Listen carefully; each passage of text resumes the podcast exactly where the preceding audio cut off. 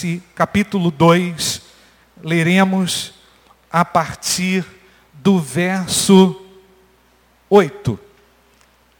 Ao anjo da igreja em Esmirna, escreva: Estas são as palavras daquele que é o primeiro e o último, que morreu e tornou a viver. Conheço as suas aflições e a sua pobreza. Olha o detalhe, irmãos. Mas você é rico. Conheço a blasfêmia dos que se dizem judeus, mas não são, sendo antes sinagoga de Satanás. Não tenha medo do que você está prestes a sofrer. Saibam que o diabo lançará alguns de vocês na prisão para prová-los. E vocês sofrerão perseguição durante dez dias. Seja fiel. O que está escrito, irmãos? Seja fiel até a morte. E eu lhe darei a coroa da vida. Aquele que tem ouvidos, ouça o que o Espírito diz às igrejas. O vencedor, de modo algum, sofrerá a segunda morte. E a igreja diz: Nós já sabemos, irmãos, que a carta do Apocalipse é uma carta para todas as igrejas.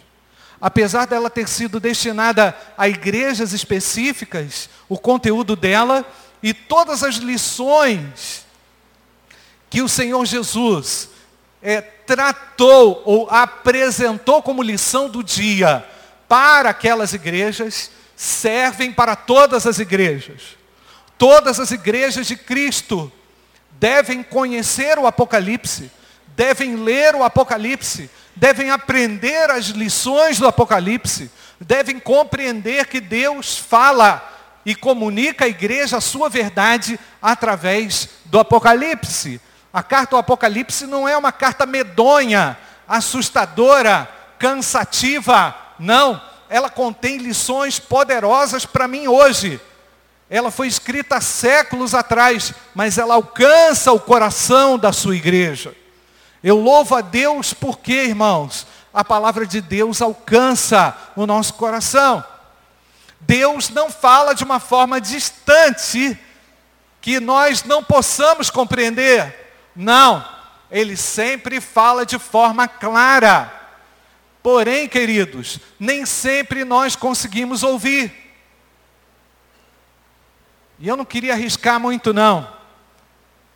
Mas poderia dizer que por vezes as palavras de Deus chegam ao nosso ouvido, mas faz como a minha mãe falava para mim às vezes: meu filho, eu falo com você, e o que eu falo entra por aqui.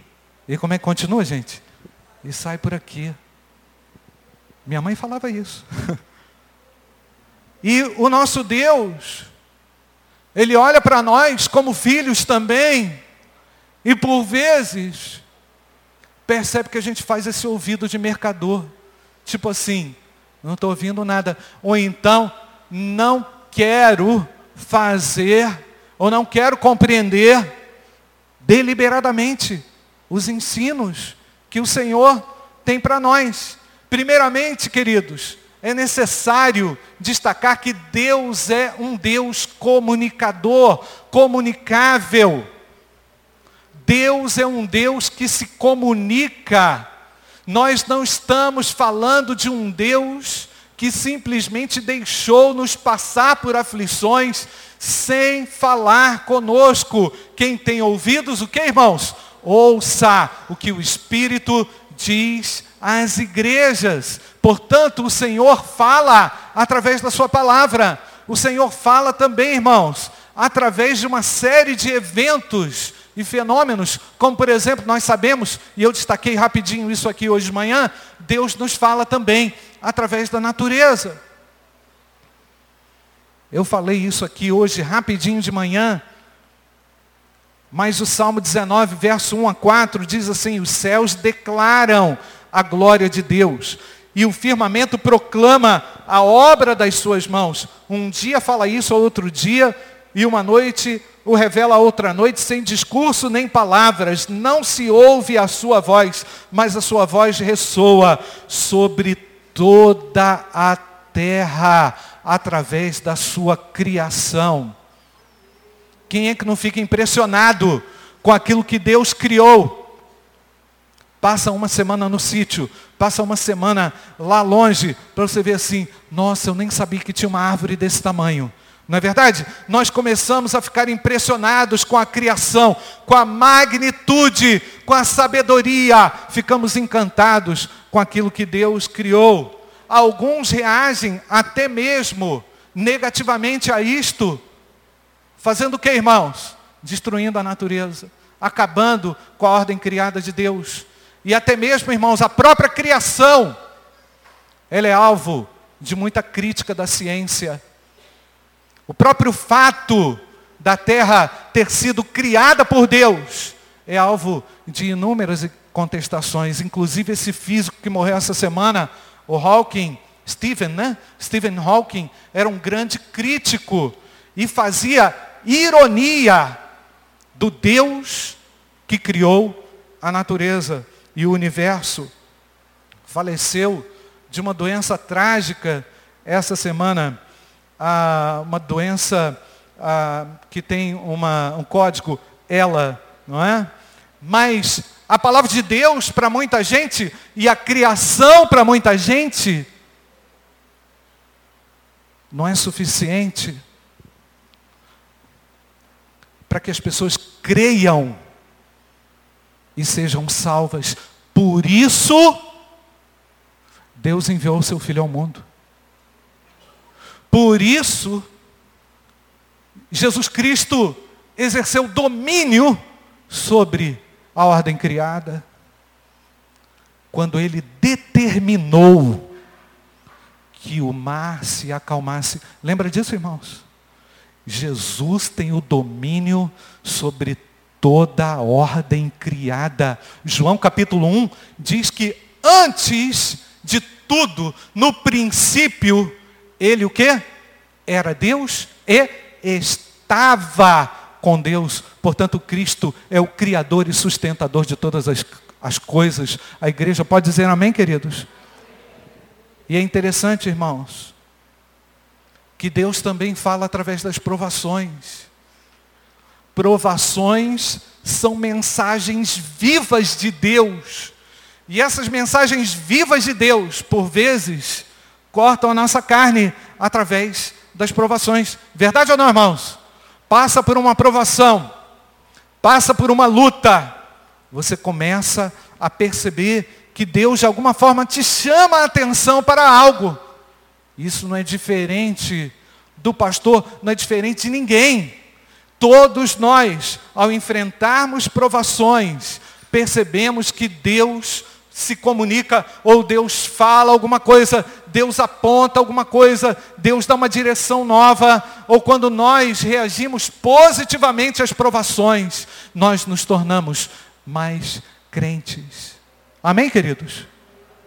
E é melhor enfrentar as provações sendo um cristão, sendo um crente em Cristo, e ter a chance de refletir, ter a chance de retornar a Deus, retornar à fé, e temer ainda mais a Deus, do que passar pelas dificuldades dessa vida e blasfemar, blasfemar contra Deus. Eu creio que o Senhor nos prefere ver chorando ao lado dele, no colo dele, do que rindo longe dele. E olha o que, que aconteceu. Eu li o relato da esposa do Hawking, do Stephen Hawking, que se divorciou, se não me engano, em 91, a pedido dele. Ela era cristã, Jane Hawking, e sobre a posição ateísta do físico com relação ao universo, a criação do universo, isso você consegue ver naquele filme Teoria de Tudo, né? Que era um drama da história e da enfermidade dele. Ela disse, diante da, da provação e da dificuldade com a qual lidava diariamente, eu precisava da minha fé, palavra dela, eu precisava da minha fé, porque me deu apoio e consolo necessário para poder continuar. Sem a minha fé, não teria tido nada, salvo a ajuda de meus pais e alguns amigos. Mas graças a Deus e à fé, sempre acreditei que superaria todos os problemas que surgissem, disse a Jane Hawking. E ainda, ironizando algumas falas do seu ex-marido, a Jane declarou o seguinte: foi precisamente a fé nesse Deus, rechaçado pelas teorias cosmológicas do professor Hawking, que ela conseguiu suportar as dificuldades da enfermidade ao lado do seu esposo. Ela ainda afirma na reportagem, irmãos, que o Hawking viveu tudo que ele viveu, porque ela confiava no Deus que ele não confiava. Não é incrível, irmãos? Às vezes a reação que o indivíduo tem, não estou dizendo, nem quero julgá-lo, mas por vezes essa mente cientificada, totalmente deslocada para o racional, o impediu de desfrutar do melhor, inclusive ao lado da sua esposa. E em 2014, queridos, numa conferência, o Hawking blasfemou publicamente numa academia contra o criacionismo. É incrível, irmãos. E ele perguntava: será que é necessário de um Criador para explicar como é que o universo foi é, criado? Ou o estado inicial do universo é determinado por uma lei da ciência? Perguntava ele. Então, Deus não deixa de falar nos momentos mais intensos da vida. Deus fala também através das suas provações, das nossas provações. Você concorda com isso, querido? Agora, nem sempre os indivíduos respondem ou correspondem àquilo que Deus espera na hora da provação. Você conhece alguém você conhece alguém revoltado porque está passando por alguma provação? Você conhece alguém? Balança sua cabeça. Você tem que explicar para essa pessoa, você tem que chegar perto dessa pessoa e dizer que Deus, o nosso Deus, é um Deus que está conosco na nossa provação. E que a provação não precisa ser um deserto. Quando Deus é presente na nossa vida, e Deus nos fala também, queridos, através da Sua palavra. Vamos repetir? Quem tem ouvidos, ouça. Caramba, vocês vieram. Quem, quem tem ouvidos? Como todas, as, como todas as cartas às igrejas, Jesus chama os seus destinatários a ouvirem a sua mensagem. Aquele que tem ouvidos, ouça o que o Espírito diz às igrejas. E o vencedor de forma alguma, de modo algum, sofrerá a segunda morte. Deus está falando o que fazer. Vamos ler, gente, mais uma vez ali, o Apocalipse 2,11. Aquele.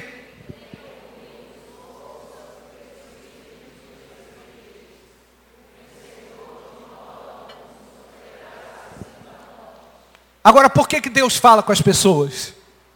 Por que, que Deus quer ouvidos abertos? Por que, que Deus quer a atenção dos homens? Porque normalmente os homens estão distraídos. Porque os homens não querem dar atenção a Deus. Ou então só dão atenção a Deus quando tudo se desfaz, quando tudo se destrói. Mas a palavra de Deus é preventiva. E por que, que ele fala? Porque ele ama de uma maneira integral a sua criação. Deus ama o seu povo também. Ele quer que o seu povo tenha ouvidos. Ele quer que todos sejam é, contagiados e impactados com a sua voz. Deus não quer que as pessoas, com isso, sem ouvi-lo, sigam os seus próprios descaminhos e sigam os seus próprios desgovernos. Deus não quer a sua criação, Deus não quer você destruído pelo mal e pelo vírus do pecado. Por isso que Deus fala, porque Ele quer curar o seu coração. Porque Ele quer restaurar a sua relação com Deus. Porque Ele especialmente entregou o seu filho para morrer no seu lugar para que você pudesse viver através do Filho de Deus. Não mais através daquilo que você sabe, não através mais daquilo dos, dos seus próprios instintos, daquilo que você quer fazer. Então Deus, quando fala, meu querido, Ele traz alento, Ele traz a vida, Ele traz salvação, Ele traz cura, Ele traz restauração, Ele repara todas as coisas. Deus é poderoso com a sua voz, restauradora e salvadora. Quem tem ouvidos, ouça que o Espírito diz às igrejas. Então, Jesus Cristo é esse caminho para Deus. Deus insiste na sua mensagem. Eu lembrei, essa semana, conversando com professor de hebraico, Tarcísio Caixeta. Quem lembra dele? Ele já veio aqui, professor Tarcísio Caixeta. Alguém lembra dele? Alguns se lembram dele. Professor Tarcísio conversando com ele sobre algumas questões no hebraico, não é, Isaac? Ah, ele me disse, pastor, nós estamos sempre nas nossas igrejas pregando a mesma coisa. Eu falei, rapaz, você está certo, a gente prega a mesma coisa. É verdade. Por quê? Porque não existem, por vezes, ouvidos abertos. Porque, por vezes, os ouvidos não estão dispostos a ouvir. Porque, por vezes, o indivíduo resiste à voz de Deus. E quão mais resistente eu for à voz de Deus, mais sofrimento acumularei na minha história, na minha vida. Por isso, Jesus veio libertar você do seu pecado. Por isso, Jesus quer que você abra o seu coração para Ele nessa noite. Por isso que Jesus quer entrar na sua vida. Por isso que Jesus Cristo pode restaurar a sua vida. Você crê nisso, querido? Então, a carta, no tempo que o apóstolo Paulo ficou em Éfeso, na sua terceira viagem, todos, olha só, irmãos, o texto diz que todos os habitantes da Ásia ouviram a palavra de Deus sem internet de alta velocidade, sem automóvel com câmbio automático, freio ABS e ar-condicionado digital. Sem nada disso. Toda a Ásia, você acredita nisso, querido? Toda a Ásia ouviu o Evangelho. Incrível, irmãos. Através do apóstolo Paulo. Você acredita que uma pessoa na mão de Deus pode fazer uma tremenda diferença. Você acredita nisso, irmãos? Você acredita que uma única pessoa, crente, disposta a fazer a obra de Deus, pode revolucionar uma Ásia? Você acredita nisso? Ou não? Ah, exagero da Bíblia, pastor. A Bíblia não mente. Ela é infalível. Ela não contém erros. Nós sabemos disso. E quando o texto fala toda a Ásia, toda a Ásia ouviu a palavra de Deus. E centenas de igrejas puderam ser organizadas, dentre elas, essas, ou esta igreja de Esmirna, da qual o apóstolo Paulo, perdão, da qual João faz menção lá na sua carta do Apocalipse. Essa carta Nesse texto, irmãos, ela encoraja, anima e, incrivelmente, não há nenhuma crítica aos cristãos de Esmirna. Nós sabemos muito pouco sobre essa igreja de Esmirna. Contudo, nesses quatro versículos, onde o apóstolo João faz as suas referências à igreja, nós podemos inferir algumas coisas. Por exemplo, nós já sabemos na história que Esmirna tinha sido um centro de idolatria oficial. Ela, essa cidade era conhecida como guardiã do templo, do grego Neócoros. Ela foi a primeira cidade da Ásia a construir um templo para adoração da cidade deusa de Roma. No ano 26 depois de Cristo, ela foi escolhida como templo para o imperador Tibério. Então você imagina uma igreja nascente num lugar de forte idolatria, numa igreja que cresce e se desenvolve num contexto de paganismo, num contexto onde as pessoas preferem adorar uma estátua, uma imagem, o imperador, do que o próprio Deus. O evangelho cresce e ele chega em lugares inesperados. Você crê nisso, queridos? Porque a palavra de Deus não está presa, a palavra de Deus está solta. Meu querido, abra sua boca e proclame a palavra de Deus. A pessoa diz assim, mas pastor, fulano de tal não vai acreditar. Uai, você já definiu a história dele? Fulano de tal não vai mudar. Ué, você sabe mais do que Deus? Você é alguém que tem o domínio soberano de tudo? Não. Deus pode fazer tirar água da pedra. Você crê nisso, irmãos? Mas a igreja sofria. Mas a igreja enfrentava dificuldades, enfrentava provações. Os crentes que receberam a Cristo ainda num contexto de resistência, começaram até mesmo a empobrecer. Nos diz o texto que os membros daquela igreja eram pobres. Provavelmente, irmãos, eles não recebiam, pelo fato de serem crentes, as melhores posições no mercado de trabalho. Eram pessoas discriminadas, eram pessoas perseguidas. Ah, é? Vocês são os cristãos? Então não vamos dar a vaga para você não. Não tem cotista cristão aqui não. Então vocês não vão entrar. Vocês não vão ter oportunidade. E era uma resistência, queridos. Havia uma resistência ao próprio fato do indivíduo ser cristão. Não é como hoje que o cara fala assim, ah, eu sou evangélico. Ah, irmão, que bênção. Não, não tem isso não. E acredita-se que a dificuldade financeira, econômica e social daquela igreja, ela ocorria por conta disso, por força da opressão, por força da perseguição, por força da dificuldade. Então, queridos, naquela situação, eles precisavam de uma palavra encorajadora. Quer saber? Nem sempre a consolação de Deus nos poupa das dificuldades. É verdade ou não é, queridos? A consolação de Deus, por vezes, é um selo de Deus dizendo assim: Eu estou com você, meu filho. Eu estou contigo, meu amado. Vocês talvez vão continuar pobres.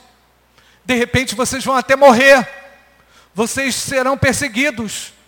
Alguns de vocês serão ceifados. Mas a única dica do Senhor e orientação do Senhor qual foi? Ser fiel? Ser fiel? Esse é o Evangelho de Cristo, irmãos. Esse é o Evangelho que a Bíblia ensina. Esse é o Evangelho que resguarda cuidadosamente o coração do crente para o dia final. Deus aguarda de mim e de você, na nossa aprovação, a permanência. Amém, irmãos? Como eu costumo dizer, está chovendo canivete aberto, mas eu estou ali. Está chovendo caco de vidro, mas eu estou ali. Está vindo saraivada de fogo, mas eu estou ali. A igreja de Cristo é uma igreja resistente. O mundo é assim?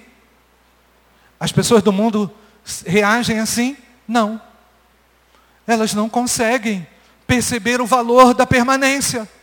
Elas não conseguem, muitas vezes, queridos, agir eticamente diante de uma situação de provação. O camarada vai querer dar um jeitinho.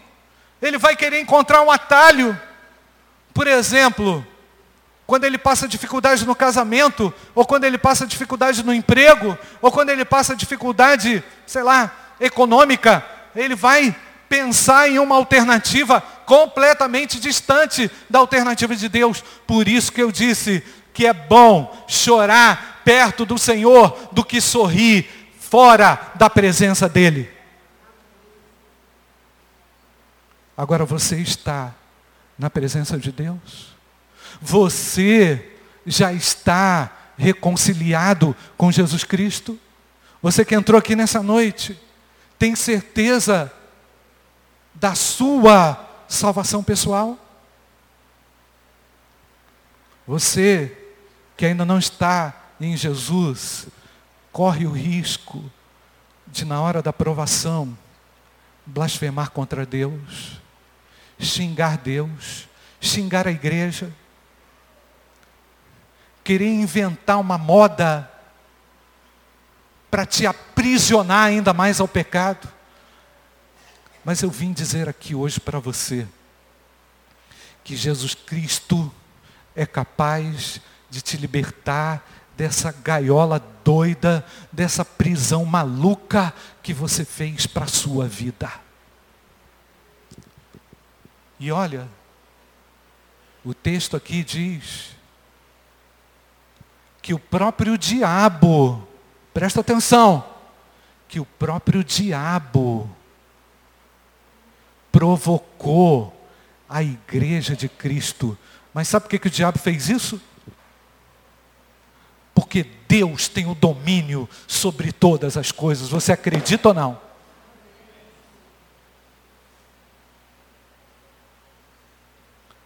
Tem gente que tem medo do diabo.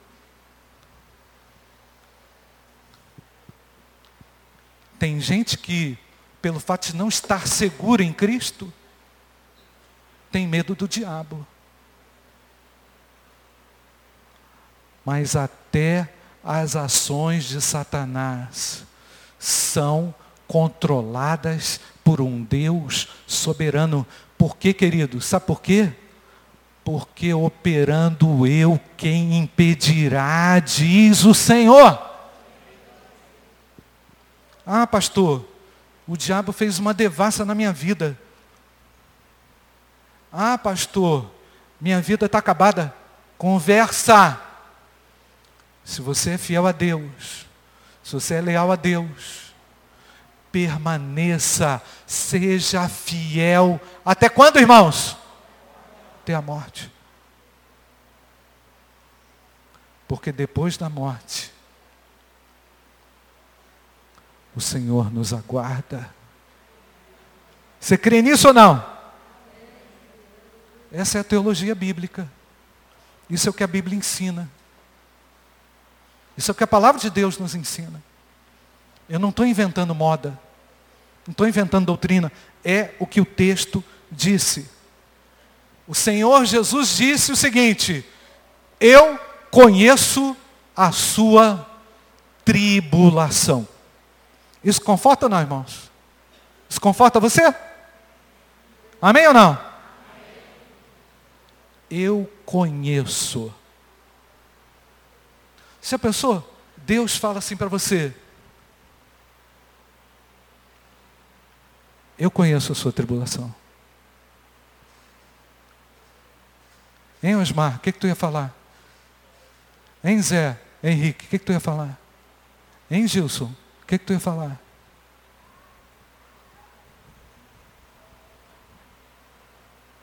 Eu conheço a sua tribulação. Agora vamos trazer isso para nós.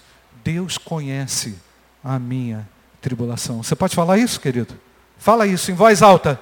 Deus. Mais uma vez, queridos. Deus e tribulação tem início, meio e fim.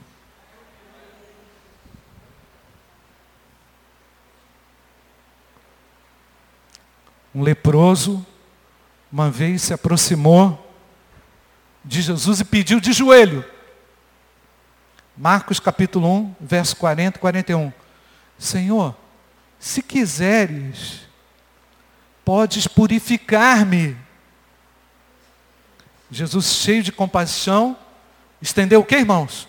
Estendeu a mão, tocou no leproso. Sabe o que isso representava, irmãos? Tocar no leproso? Tipo assim, né? O leproso tinha que ficar lá longe. Jesus foi lá, o cara veio ajoelhado, rastejando. Jesus foi lá, tocou no leproso. E ele disse: Eu quero, seja purificado. E ele foi puro, porque Jesus se envolve com as nossas tribulações. Ele olhou com compaixão para os que sofriam também em Esmirna. Mesmo assim, queridos, Jesus não os poupou da dor, como a gente vê no versículo 10. A palavra tribulação, traduzida aqui, irmãos, significa o seguinte: preste atenção. Tribulação, nesta palavra grega, significa pressão que vem de fora. Não é coisa que você criou, é algo que criaram para você. Pressão que vem de fora, que não tem controle. Você não tem controle. Ela chegou. Veio aquela onda, aquela, aquela massa. Mas Jesus diz, versículo 9: Eu conheço também a tua pobreza, mas você é rico. Você concorda com isso, querido? Você reconhece isso, irmão?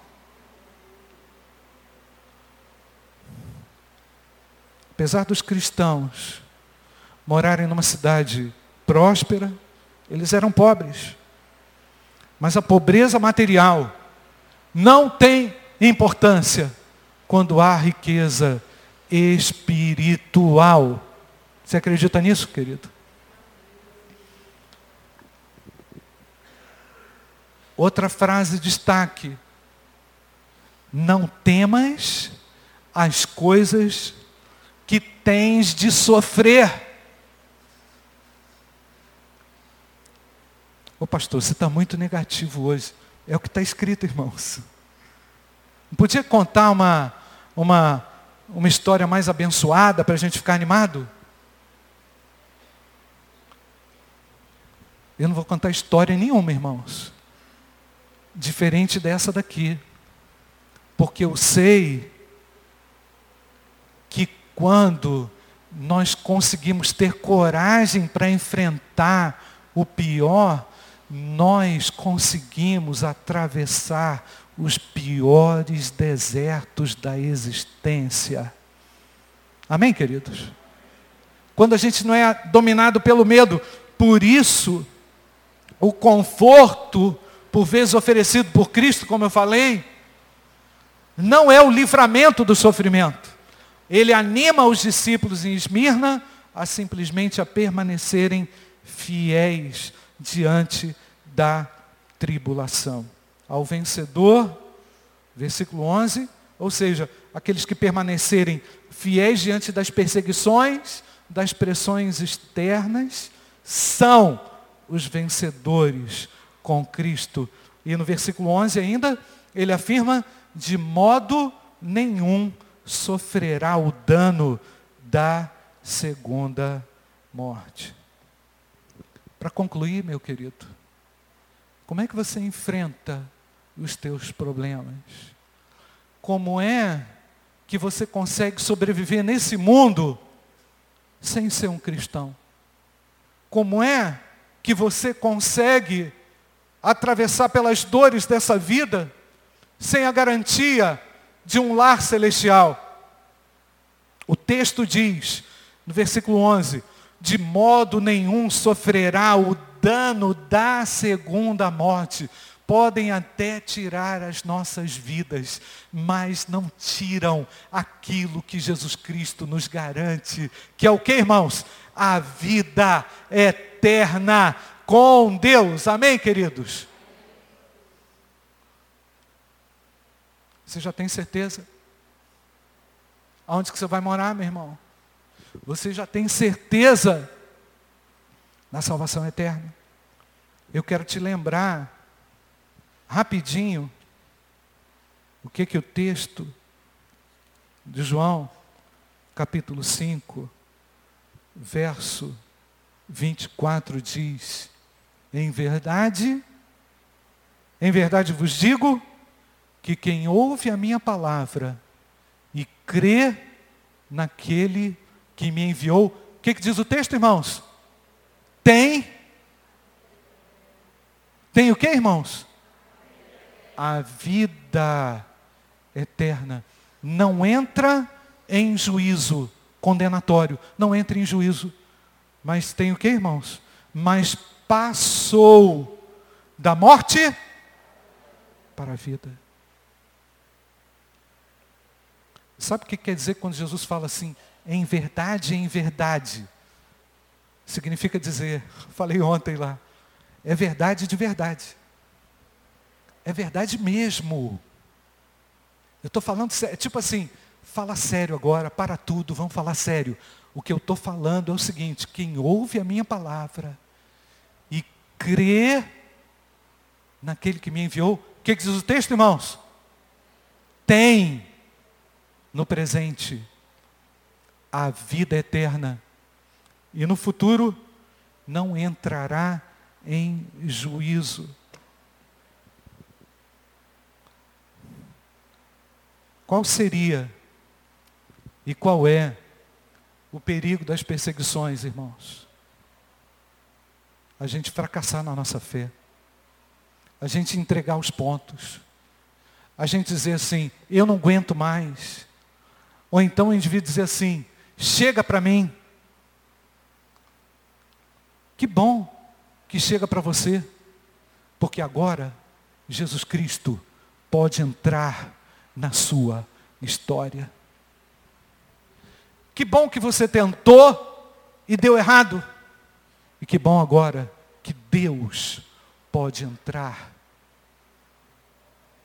Feche seus olhos, eu não sei como é que você entrou aqui. De repente, você chegou aqui completamente sem noção da vontade de Deus, da voz de Deus. Você é alguém que já conhece igreja.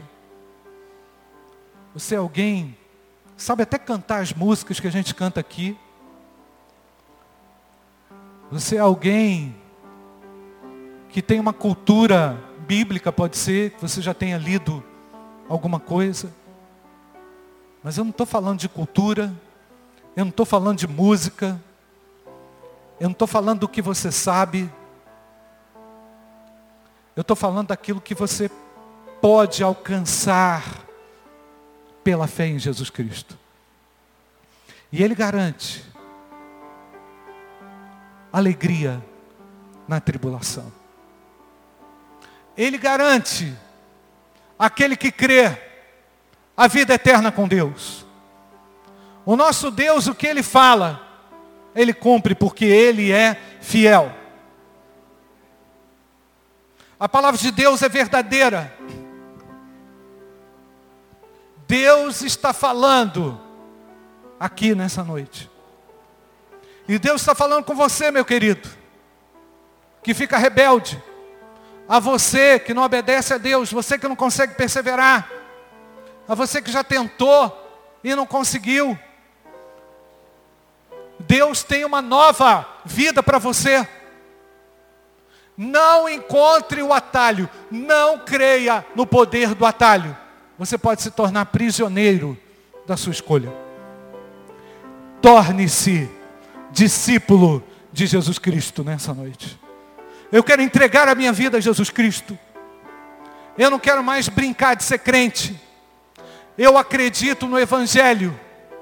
Eu quero hoje atender a voz do Espírito Santo que fala comigo. Se Deus está falando com você, meu querido, é contigo mesmo que Ele quer e exige uma resposta. Não brinque com a voz de Deus. Ele quer tirar você desse inferno, dessa gaiola que você entrou aí. E quer libertar a sua alma. Quer libertar a sua alma. Ele tem poder para destrancar esse grilhão. Para abrir, ele tem a chave para tirar você desse inferno. Só Ele pode fazer isso. Só Ele pode fazer isso. Você pode ir em tudo quanto é lugar, mas é Jesus que vai fazer isso por você. Ele quer fazer isso hoje. Feche seus olhos. Você quer entregar a sua vida para Jesus, ser perdoado do seu pecado, da sua rebeldia. Você tem sido rebelde a Deus, rebelde em casa, não aceita a palavra de Deus. Hoje diga ao Senhor, eu me arrependo do meu pecado. Eu quero voltar para Deus. Onde está você? Levante a sua mão. Há alguém aqui?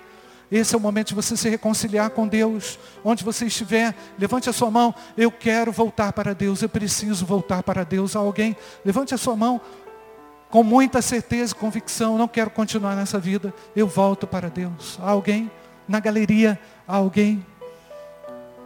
Eu prefiro chorar ao lado de Deus do que sorrir no inferno. Há alguém que quer fazer isso? Tomar a sua decisão lá de Jesus. Você que está desviado, está longe do Evangelho, está longe da presença de Deus, tem que voltar para o Evangelho. Será que há alguém? Levante a sua mão, antes está você. Nós vamos orar por você. Eu vou dar essa oportunidade a você ainda tomar essa decisão, pastor. Eu não consigo perseverar. Eu desisto fácil. Eu olho para trás. Você precisa, nessa hora, meu querido, reafirmar a sua convicção, Senhor, eu quero permanecer. Eu vou permanecer até o fim. Há alguém? Levante a sua mão, nós vamos orar por você. Estou passando por uma tribulação, pastor. Quero desistir de tudo. Eu quero chutar o balde, mas hoje eu entendo que eu não posso fazer isso. Há alguém? Levante a sua mão, nós vamos orar por você. Há alguém? Nós vamos orar. Pai bendito, obrigado porque o Evangelho é o poder de Deus para a salvação daquele que crê. Eu sei, Senhor, que o Teu Espírito está aqui neste lugar e o Senhor está falando aos nossos corações.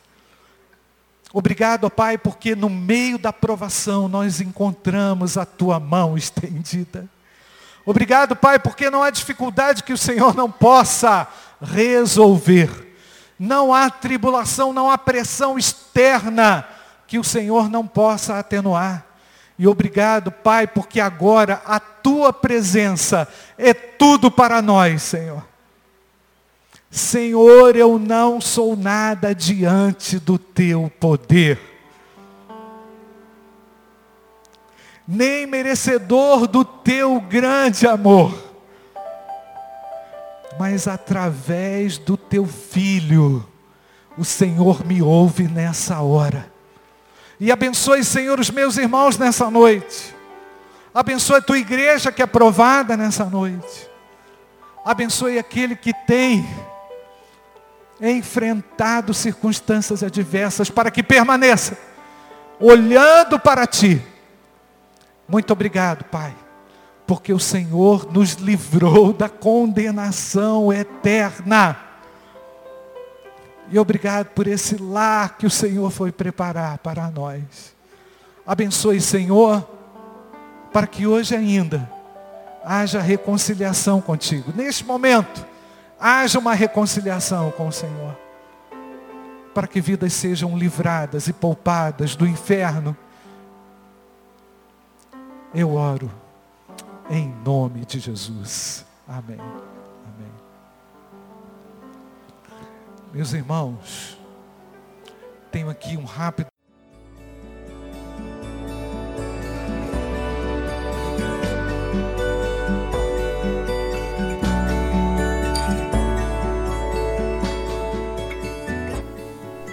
A Igreja Batista do Bom Retiro tem plena convicção de que a palavra de Deus é poder para salvar e transformar vidas. Nosso desejo é que essa mensagem tenha alcançado seu coração. Para saber mais sobre quem somos e em quem acreditamos, acesse ibbrpatinga.com.br.